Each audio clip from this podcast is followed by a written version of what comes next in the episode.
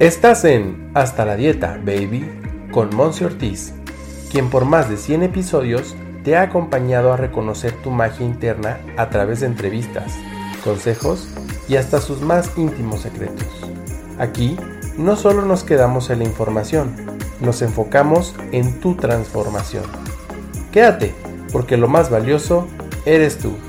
¡Comenzamos! Hello, hello, bienvenido de regreso a tu podcast favorito. El día de hoy te voy a invitar a que hagamos una reflexión muy breve y concisa de esas de esos episodios en los cuales dices, ¡Ah! caray, no lo había pensado de esa forma o se me había olvidado que tenía esta alternativa. La pregunta aquí es, ¿en verdad me tengo que ir o puedo elegir cómo quedarme? Esto viene de una, pues ahora sí que mera reflexión propia, en la cual, claro que sí, yo tengo años ya trabajando el desarrollo personal, el crecimiento personal, eh, temas de liderazgo y demás. Y en muchas ocasiones se me ha mencionado, pon límites sanos.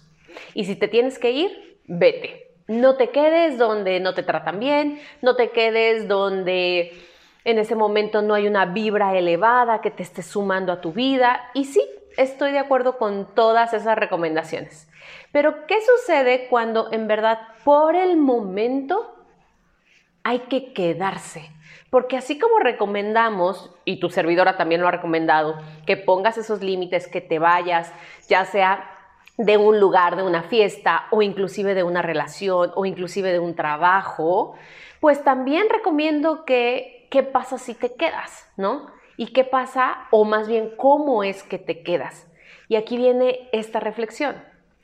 Si en la relación eh, de matrimonio, con los hijos o con el novio, o en la relación que tienes en tu trabajo como empleada, o si tienes tu propio negocio y eres la dueña de ese emprendimiento que lanzaste, o si estás en un tema financiero en en el cual pues la verdad hay que enfrentarlo, recomiendo que te quedes o sea, recomiendo que te quedes, pero que pongas ahora sí de tu parte y con todo ese crecimiento personal que tienes, que estoy segura que tienes, porque si no, no habrías caído a este, a este podcast, elijas cómo te quedas.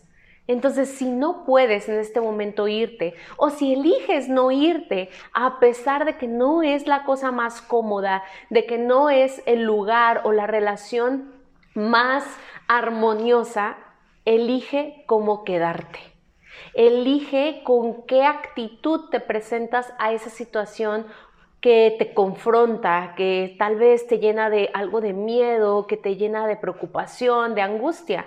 Recuerda que en ti tienes uno de los poderes más grandes del universo, que es tu mente, y obviamente también tus emociones. Y entonces depende de ello también que esa situación, esa relación, ese lugar de trabajo en el que debes, por así decirlo, quedarte en ese momento, eliges quedarte por la, la, causa que sea, entonces sea de gran aprendizaje y que lo puedas estar viendo de una forma distinta.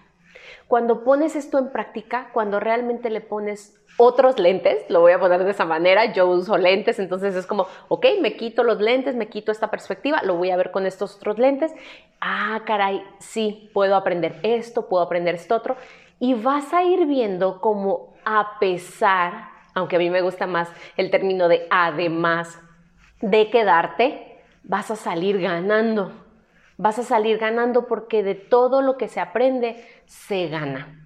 Espero esta reflexión sea de súper utilidad para tu corazón, para que se sienta más ligero, más ligera, porque yo sé que en un mundo en el que coaches, mentores, psicólogos, amigas te están recomendando constantemente, vete, ¿para qué sigues ahí? Es que amor propio, ¿no? Hashtag amor propio.